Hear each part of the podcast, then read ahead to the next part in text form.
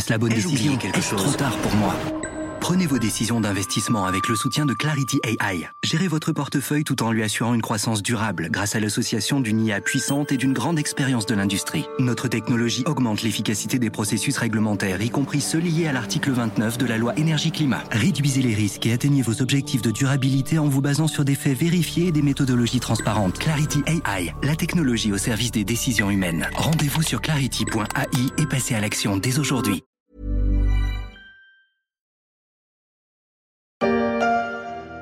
Il y a un temps pour tout, un temps pour aimer et un temps pour haïr, un temps pour la guerre et un temps pour la paix. Il y a un temps pour tout, un temps pour la guerre, un temps pour la paix.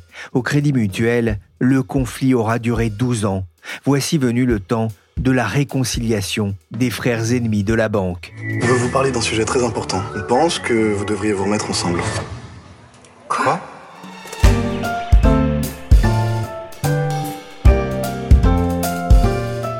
Je suis Pierrick Fay, vous écoutez La Story, le podcast d'actualité de la rédaction des Échos, un programme disponible sur toutes les plateformes de téléchargement et de streaming de podcasts. Abonnez-vous pour ne manquer aucun épisode. C'est ça que tu veux Tu veux la guerre? Non, apparemment c'est toi qui veux la guerre. Ah, moi je veux la guerre. Ah, tu veux la guerre Ah oui, je veux la Ah, guerre. donc tu veux la guerre. Absolument. Il est des conflits familiaux dont on a fini par perdre le sens, des conflits où l'on ne sait plus vraiment qui a commencé et pourquoi. Il est des conflits où l'on a fini par se perdre sans parvenir au divorce rédempteur. Au Crédit Mutuel, la mésentente a démarré en 2011 avec la volonté d'autonomie de l'Ouest, les rebelles d'Arkea contre les instances centrales, plutôt à l'est de la France. 12 ans de conflits riches en rebondissements, presque une série Netflix, renvoyant aussi l'image d'une banque pas tout à fait comme les autres. Crédit Mutuel, une banque qui appartient à ses clients, ça change tout. Bonjour Édouard Lederer. Bonjour Pierrick Fay. Depuis combien de temps êtes-vous journaliste au service banque des échos? Je suis entré dans le service finance, euh, donc banque aux échos, en 2013. Donc euh, si vous faites le calcul, ça fait 10 ans. Eh bien, avant mon arrivée, il y avait ma prédécesseur euh, au sein du service, Véronique Chocron.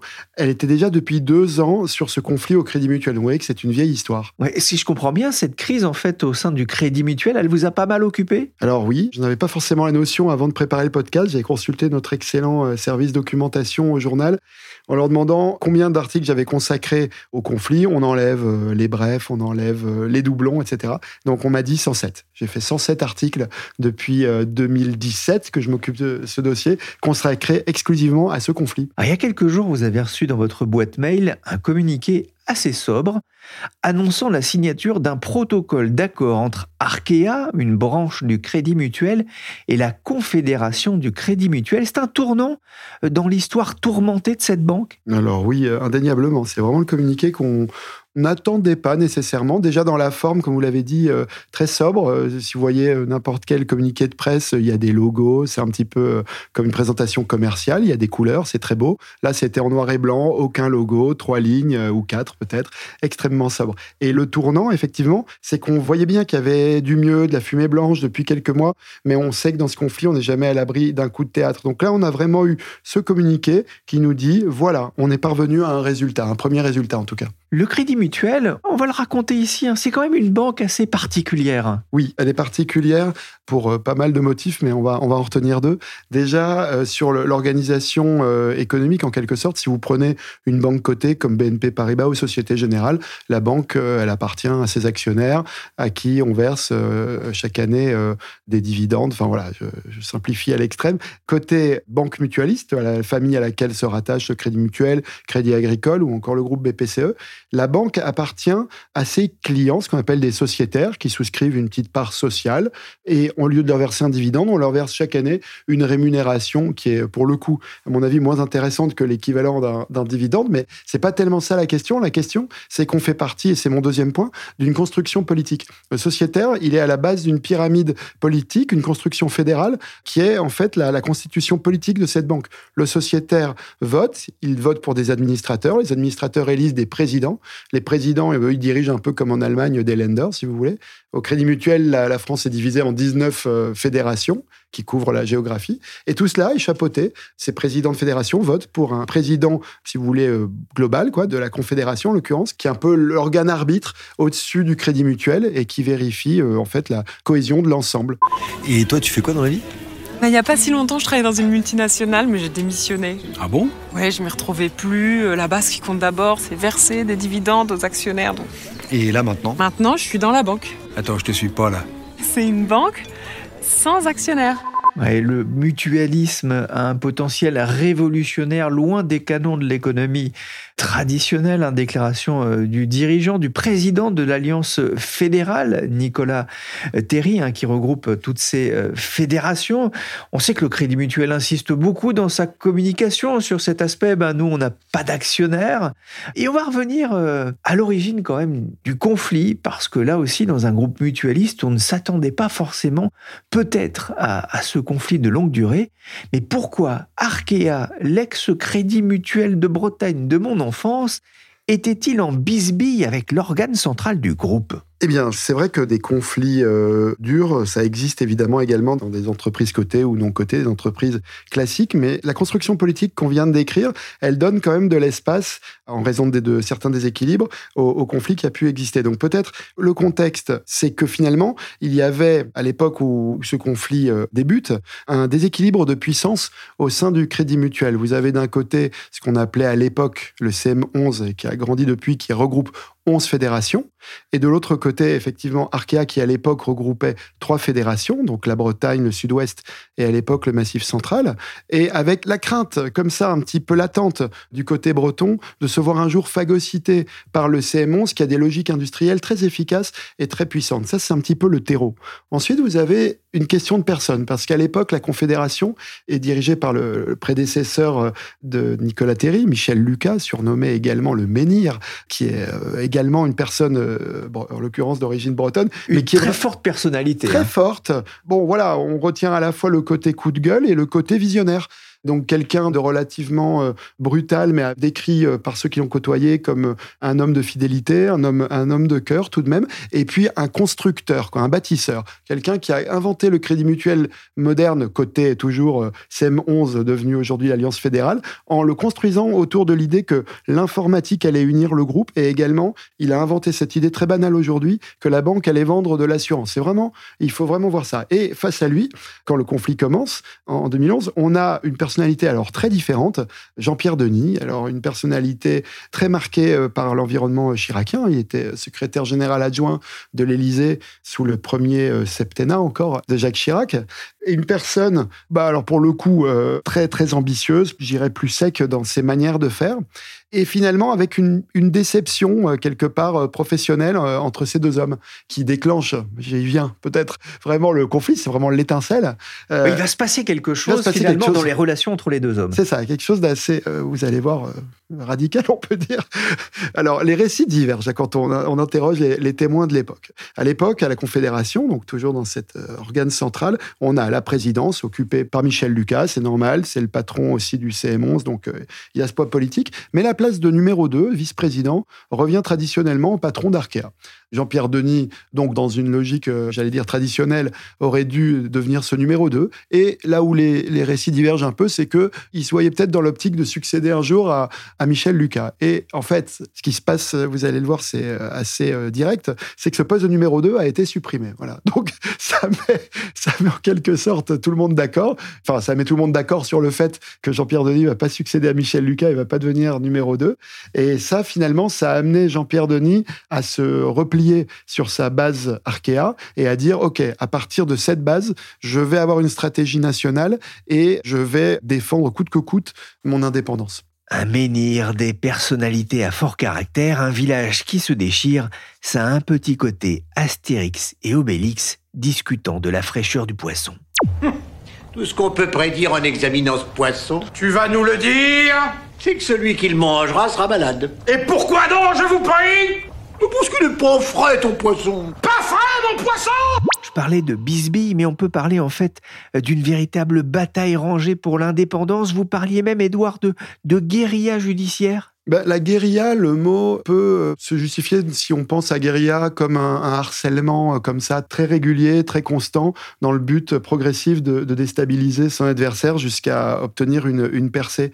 Cette guérilla, elle a revêtu, euh, je dirais, différents aspects. Euh, sur le plan juridique, il y a eu trois grands fronts. Il y a eu le front euh, commercial. euh, Est-ce que j'ai le droit d'emmener avec moi, euh, je sais pas moi, les clients du Crédit Mutuel, euh, le catalogue, l'utilisation de la marque, c'est un peu la même chose. Si moi, Arkea, je m'en vais, est-ce que j'ai le droit de m'appeler Crédit Mutuel Arkea Qu'est-ce que je peux faire avec le logo aussi? Il y a pas mal de questions qui ont tourné autour de ça. Est-ce que la, confédération, l'arbitre, a le droit de, prendre des décisions qui s'imposent à moi? Donc, on- en fait, vu de, très loin, en gros, Arkea a perdu pas mal de, de ses batailles. Ça ne veut pas dire qu'elle les a toutes perdues, parce que la, Confédération a également dû euh, repréciser euh, certains cadres. Donc, euh, ça a pu faire du bien, d'une certaine manière, au groupe.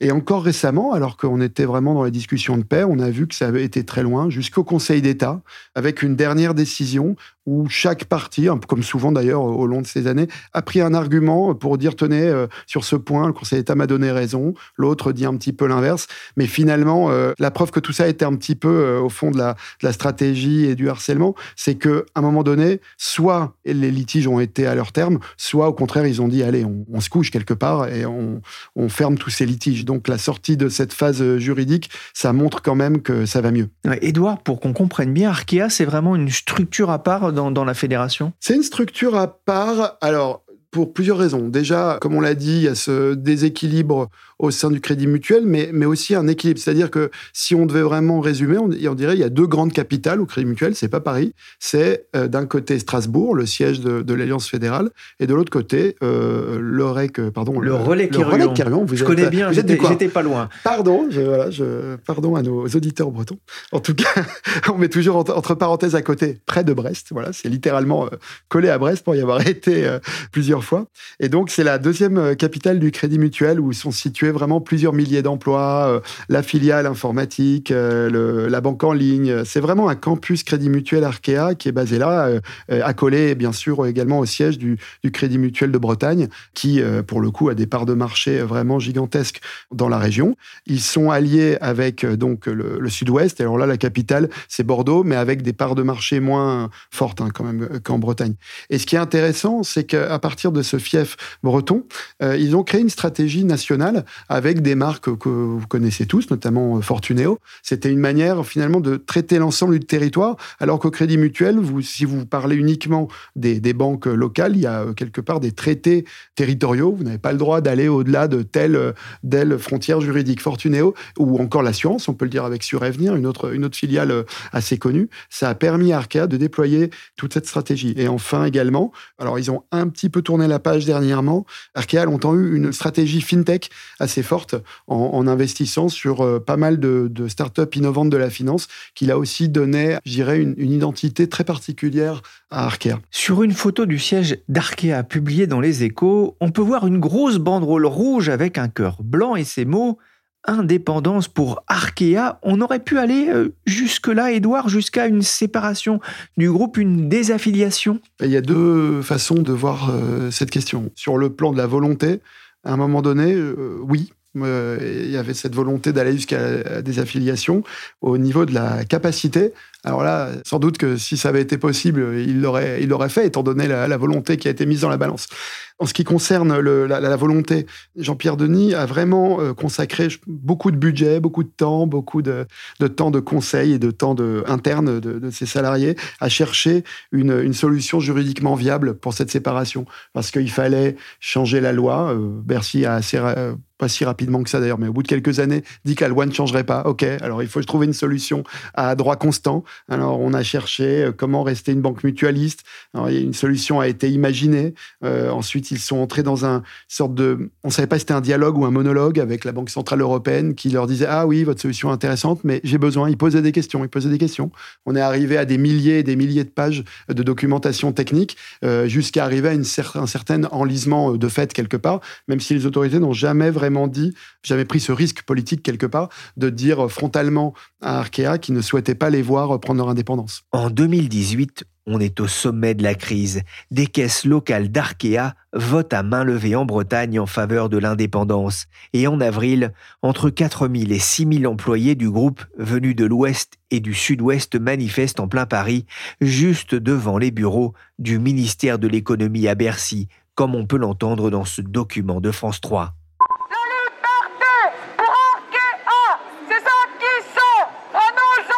Vague rouge dans les rues de Paris et un mot d'ordre, le crédit mutuel Arkea doit rester autonome. Édouard, comment cette guerre ouverte était-elle perçue dans le paysage bancaire français? Bah, vous voyez un petit peu quel genre d'impact ça a pu avoir sur à la fois sur les autorités où on a l'impression qu'on veut leur tordre le bras. Les grandes banques cotées sont moins concernées, mais elles font un petit peu partie de cette construction très française des, de grandes banques très puissantes qui ont du poids en Europe et qui n'aiment pas tellement voir euh, en quelque sorte ce type de désordre. Et plus spécifiquement, les banques mutualistes, les autres banques mutualistes, ont très peu parlé également du sujet. Il y avait que des coups à prendre à en, parler publiquement. Mais par contre, s'il y avait eu ce précédent de voir dans un ensemble mutualiste quelqu'un euh, partir seul dans son coin, je pense que ça aurait été euh, très grave comme précédent, à la fois pour le Crédit Agricole, qui est composé de 39 banques de, de, plein exercice, et pour BPCE, qui est également une construction politique. Donc, je pense pas qu'ils étaient très enthousiastes.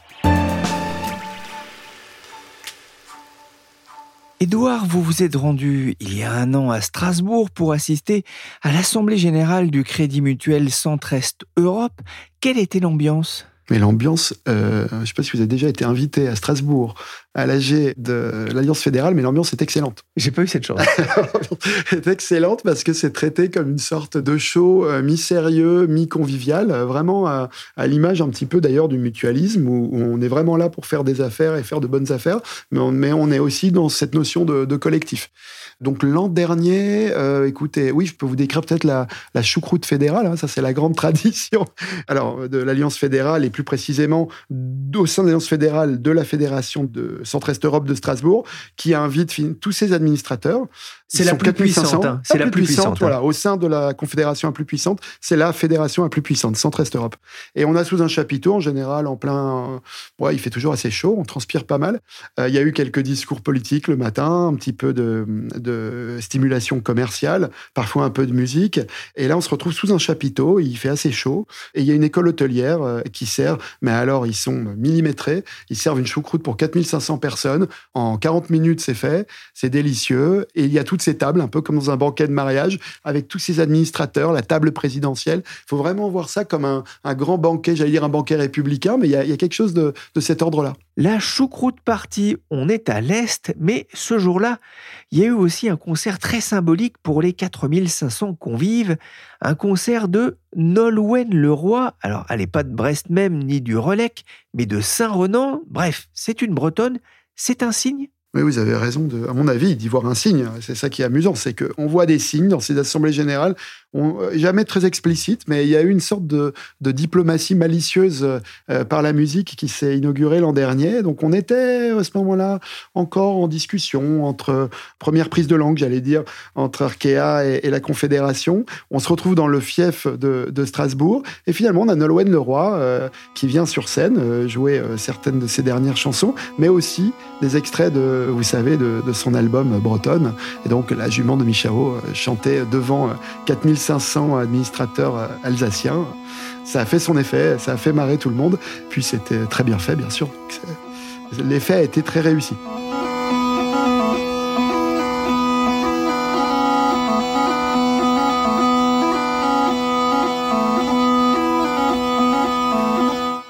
La jument de Michao qui a mangé tout le foin, l'hiver viendra, la jument se repentira. Depuis quelques mois, vous aviez constaté une volonté de solder les contentieux. Le 9 mars, vous écriviez d'ailleurs euh, dans Les Échos, la réconciliation avec Arkea semble à portée de main. Qu'est-ce qui a changé? Pourquoi Arkea a-t-il accepté de reprendre le chemin de la négociation, Édouard? Ben alors, c'est un petit peu comme le déclenchement du conflit. Vous avez le terreau et vous avez l'étincelle qui provoque cette négociation. Là, peut-être l'étincelle, c'est le plus simple à décrire, c'est un changement de patron. Euh, il y a deux ans, Jean-Pierre Denis ça n'a jamais été de façon tellement explicite, mais sans doute a lui-même considéré que le projet peut-être n'arriverait pas à son terme et une transition tout à fait organisée s'est déroulée euh, chez Arkea. C'est Julien Carmona, l'ancien patron de Nexity, qui est arrivé pour lui succéder. Et, là, c'est un homme, euh, je dirais, très ferme euh, et très politique, mais qui est dans une forme d'écoute et de dialogue beaucoup plus marquée. Donc cet homme-là a pris le temps de faire le tour, comprendre le problème, et il était confronté à cette difficulté de rupture et de continuité, s'inscrire dans la continuité du projet d'Arkea, qui est celui de l'indépendance qui a été déplacé subtilement vers une notion d'autonomie garantie. Donc, c'était un projet qu'il a fallu tenir politiquement. Et le terreau sur lequel tout cela s'est passé, c'est que le, monde de, 2022-2023 n'est plus du tout celui des dix dernières euh, années. Vous savez, avec la, politique monétaire de la BCE, taux extrêmement faibles, des, liquidités euh, bancaires quasiment gratuites qui coulent à flot.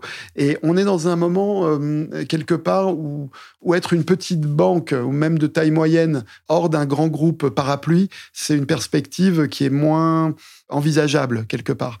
Donc l'un dans l'autre, les taux ont monté, l'inflation est revenue, il y a ces inquiétudes liées à, la guerre en Ukraine, bien entendu. La crise bancaire, rappelez-vous, en, tout début d'année aux États-Unis, euh, qui était justement des banques régionales, tout ça était loin de l'Europe, mais, mais doit résonner à l'arrière de l'esprit de, nombreux décideurs mélangé à ce nouveau euh, dirigeant qui animait d'une autre volonté politique, ça permet d'avancer.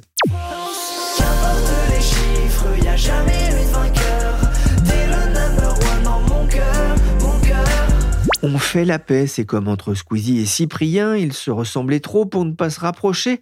Édouard, vous n'y avez pas eu accès, mais que prévoit le protocole d'accord entre Arkea et la Confédération? Que sait-on aujourd'hui? Ce qui est très euh, marquant, c'est finalement la, simplicité apparente de la solution après euh, tant d'années de conflits, effectivement une, méthodologie dans la négociation qui a été très euh, complexe à mettre en place, confidentialité, enfin vraiment quelque chose d'assez lourd et de très très pensé, très très réfléchi. Et finalement, le, la solution, on va penser qu'elle est toute simple, quoi. Donc, ce qui a été dit rapidement, c'est on recrée. Vous vous souvenez, euh, la place de, vice-président, vous vous souvenez qu'elle avait été supprimée. Voilà, le conflit euh, se termine, on le recrée et on dit que, en toute logique, euh, le poste reviendra au, patron d'Arkea. Première chose. Autre poste important ou mandat important dont hérite Julien Carmona, c'est qu'il va diriger un, comité des risques au sein de la Confédération. Donc, ça veut quand même dire, quand vous êtes dans ce genre de poste, que vous avez une vision sur. Il n'y a plus de secret pour vous. Vous connaissez le groupe de l'intérieur, vous savez tout. Donc, grosse marque de, de confiance confiance et, marqueur de, réconciliation. Autre point important qui finalement va concerner l'ensemble des, fédérations et crédits mutuels, une sorte de droit de veto, euh, pas euh, comment dire total, hein, mais, mais quand vous considérez que vos intérêts vitaux sont menacés, notamment l'emploi par exemple, eh bien là vous avez la possibilité de vous opposer à une décision de la confédération. Donc il y a forcément d'autres points, mais ce que je voulais vraiment vous dire, c'est la simplicité de ce qui nous est donné par contraste à la complexité du, du conflit passé. le crédit mutuel est en train de sortir de la crise par le haut. Je me pose quand même cette question, Edouard, est-ce que cette crise interne a eu un impact sur la, la santé du groupe dans son ensemble, sur sa performance, notamment économique? Bah, Le principal point d'inquiétude ces dernières années, ça a été euh, les coûts de refinancement, c'est-à-dire euh, on est dans une banque euh, qui pourrait changer de périmètre, qui a des problèmes de gouvernance, est-ce qu'elle doit payer un petit peu plus cher pour se refinancer? La réponse n'a pas forcément été oui, parce que, encore une fois, on était dans cette période de taux faibles et les liquidités étaient bon marché. Sur le plan de la performance économique, on peut dire que non, le conflit n'a pas particulièrement euh, euh, pesé sur le groupe qui, en 2021, je dis bien, puis 22, a réitéré des, performances records. Côté Alliance fédérale, c'est 3,5 milliards de, résultats deux années de suite, même si le périmètre a légèrement évolué, mais ça reste des, des performances vraiment canon.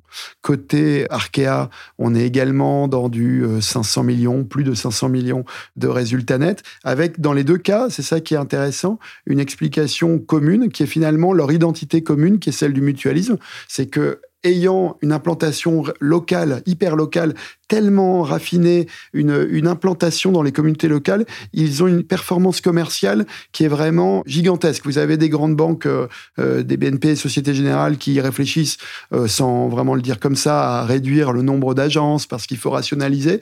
Les mutualistes, d'une manière générale, au contraire, sont, on a nos milliers d'agences et c'est notre richesse et c'est ce qui nous permet de garder de, de belles performances commerciales. Cette réconciliation, elle tombe surtout à un moment important pour la fédération qui doit présenter prochainement un nouveau plan stratégique? Voilà, on était sur ce calendrier-là. Côté Alliance fédérale, on est sur du 2024 pour le, nouveau plan stratégique qui a commencé à être abordé l'an dernier, à nouveau, construction politique complexe. Ça fait longtemps qu'ils en parlent, ils consultent, il y a toute une construction et un partage qui se fait en interne. Nicolas Terry avait commencé à, a levé le voile l'an dernier euh, avec un, petit indicateur intéressant qui disait que pour 100 euros euh, dans son bilan, il générait en, 2012 2,37 euros de revenus. Et il disait à ses troupes, en quelque sorte, en 2022, ce n'est plus qu'un euro 94. Donc il y a un écart de, attendez que je calcule, donc 43 centimes quand même en 10 ans. Et il leur disait, on est performant, mais on a, du, on a du terrain à rattraper parce que Crédit Agricole a gagné 2 centimes de, revenus pour 100 euros au bilan. Donc il y a, vraiment cette idée qu'on va se mettre en ordre de marche face à l'autre géant mutualiste qui est euh, le Crédit Agricole. Et ce que va permettre cette paix, alors on va pas encore parler de plan stratégique commun parce que c'est vraiment pas l'idée ni l'identité du Crédit Mutuel, mais c'est tout de même d'être capable d'avoir des, approches communes. Et on a eu un, petit exemple, vous avez peut-être vu euh, cette semaine, euh, une campagne de pub sur un, prêt à taux zéro pour le vélo. Donc c'est pas la même offre, c'est une offre identique qui est lancée simultanément par le Crédit Mutuel, à la fois donc que vous habitiez à Brest ou à Strasbourg, euh, là c'est une petite page de pub, vous allez pouvoir euh, avoir un, un, crédit taux zéro pour vous équiper de votre deux roues. Un crédit pour le vélo pour arrêter de pédaler dans la choucroute. On va fermer le banc là-dessus. Bravo.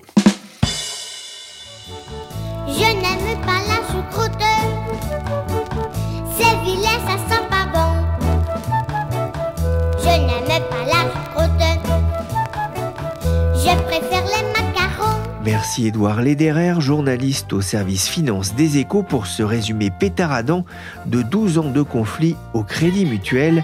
Cet épisode a été réalisé par Willy Gann, Trochou, chargé de production et d'édition, Michel Varnet, quelle patate